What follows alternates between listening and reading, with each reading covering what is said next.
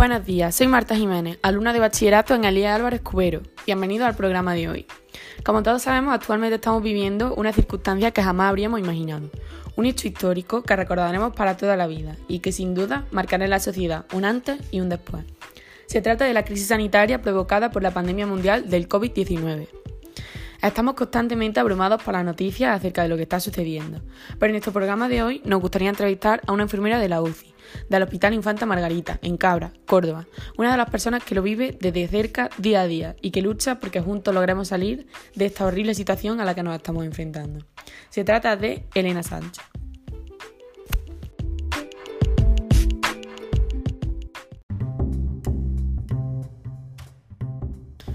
Buenos días, Elena. Es todo un placer poder entrevistarte para este pequeño proyecto escolar, en el que el principal objetivo es comprender y analizar esta difícil situación. Buenos días, Marta, y gracias a ti por contar conmigo para este proyecto.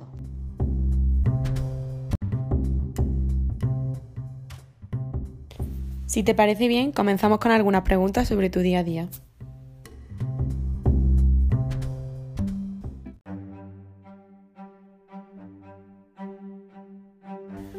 ¿Cuáles fueron tus pensamientos iniciales al comienzo de la expansión del virus?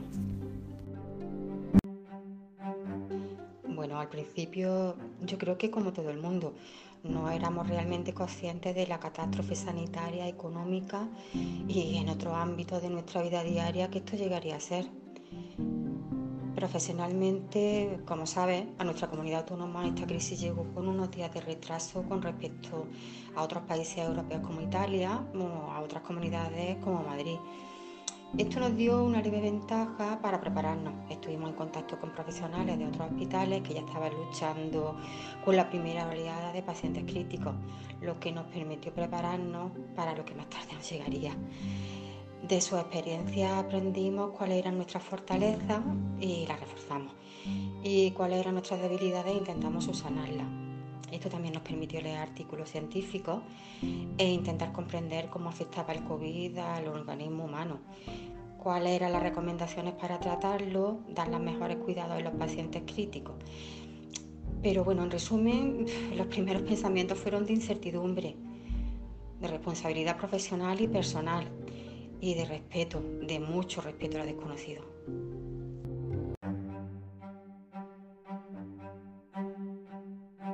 ¿Cómo se vive esta difícil situación entre tus compañeros, el personal sanitario?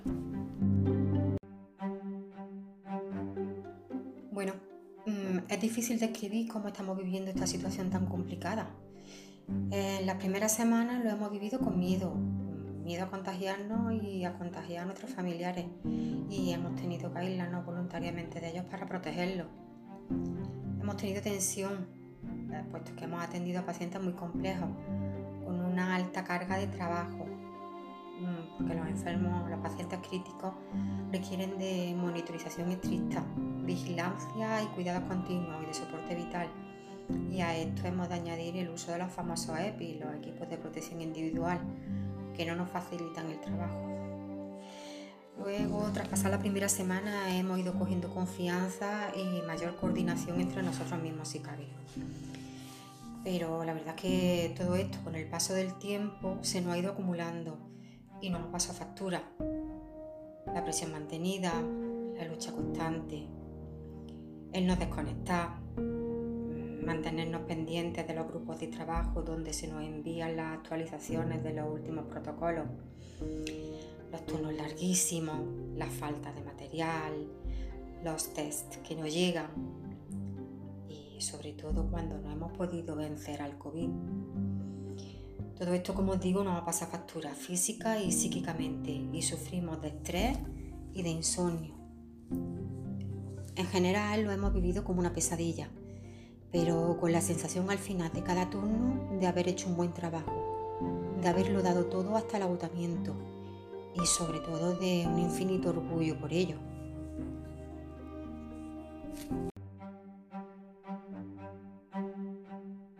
¿Podrías comentarnos cómo están llevando las familias el ingreso de los enfermos en el hospital a causa del COVID-19? Os imaginaos por un breve momento que os separan de uno de vuestros seres queridos cuando más necesitan, cuando su salud pende de un finísimo hilo. Debe ser durísimo, aterrador. Estas personas están depositando la vida de sus padres, de sus hermanos, de sus hijos en nuestras manos y con el alma rota deciden confiar en nosotros. Y luego por nuestra parte, nosotros también necesitamos que ellos estén tranquilos y que tengan la certeza de que nosotros nos convertimos en sus familiares, en los familiares del paciente, que vamos a dar el 200% y que los vamos a tratar con respeto y cariño.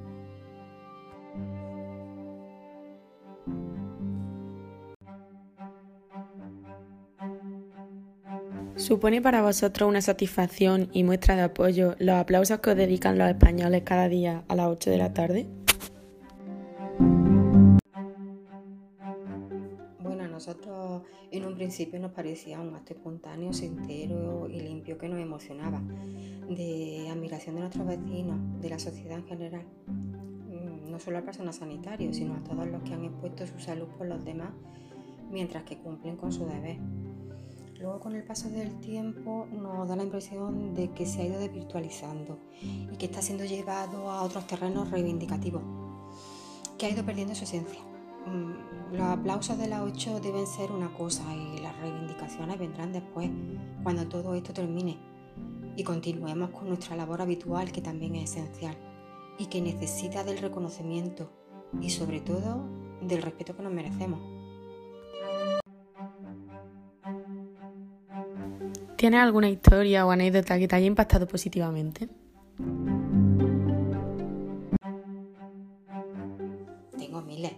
Desde las múltiples donaciones de material de protección que hemos recibido, pasando por regalos de chocolatina, batidos, botellines de agua y cientos de dulces que nos han llevado para aliviarnos los agotadores turnos de trabajo, hasta lo más emocionante, que ha sido la comunicación de los familiares con los pacientes Mm, a través de mensajes de voz o fotografías que nos envían y que imprimimos y con las que hemos empapelado las paredes de sus habitaciones. Y ya cuando los pacientes recuperan la conciencia y se pueden comunicar, pues a través de videollamadas. Pero lo que más, lo que más nos llena de, energía, de positividad y de orgullo, como habéis visto en todos los medios, es ver a los pacientes abandonar nuestra UCI entre aplausos eso sí es que para nosotros es un subido. ¿Os estáis sintiendo respaldados por el gobierno tanto a nivel nacional como autonómico? No, en, en general no. Todos los días nuestros gobernantes nos agradecen nuestro trabajo, pero ese es nuestro deber, aunque en este caso haya sido en circunstancias extremas. En ningún momento como colectivo, los sanitarios hemos reclamado que se nos reconozca económicamente como es debido, ni nos hemos quejado de trabajar hasta la extenuación. Como habéis visto a diario, hemos sufrido faltas de material o hemos trabajado con material no adecuado y hemos salvado la situación en muchos casos gracias a las donaciones. El mayor respaldo que podemos recibir por parte de nuestro gobierno, de nuestros gobiernos, es que no pongan en riesgo nuestras vidas y las de nuestros familiares, pero no está siendo así. A día de hoy, más de 41.000 sanitarios están afectados. Bueno, la respuesta quizás esté ahí, en esta cifra.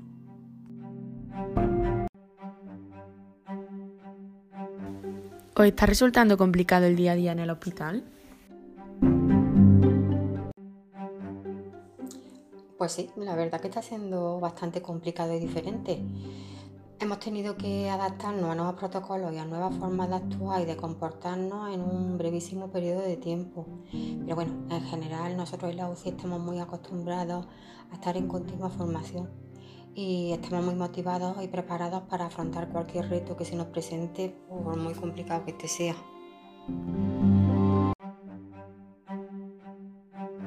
¿Está fomentando esta situación un mayor compañerismo entre todo el personal sanitario?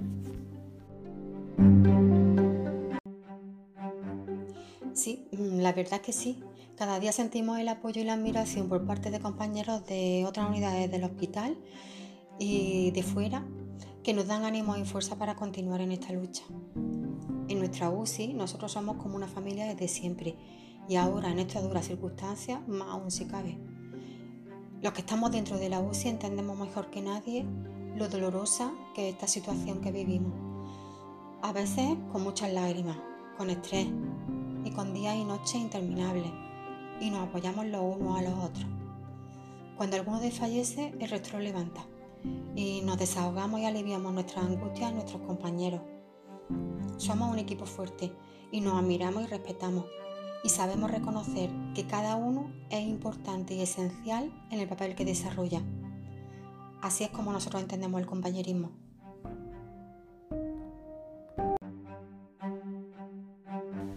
¿Vislumbra un mejor futuro para la sanidad e investigación científica en nuestro país tras esta catástrofe? Bueno, yo deseo de todo corazón que así sea, que esta pandemia sea un punto de inflexión un antes y un después, que se haya aprendido lo que puede llegar a cambiar nuestras vidas una microscópica criatura. El coronavirus nos ha demostrado el poder que tiene este pequeño virus y lo ha hecho con una tremenda crudeza. En la conciencia de todos queda claro que nuestro futuro pasa por invertir en sanidad, en investigación y en contratar personal.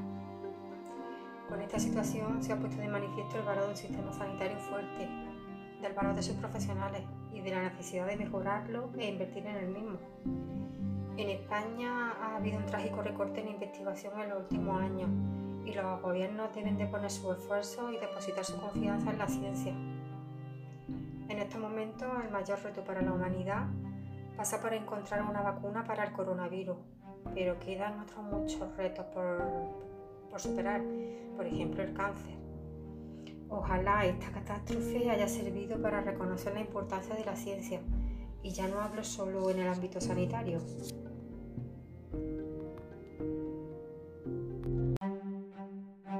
Bueno, lo último que nos gustaría comentarte para finalizar esta entrevista es si te gustaría transmitir algún mensaje o palabra para todos los alumnos que, que la van a escuchar.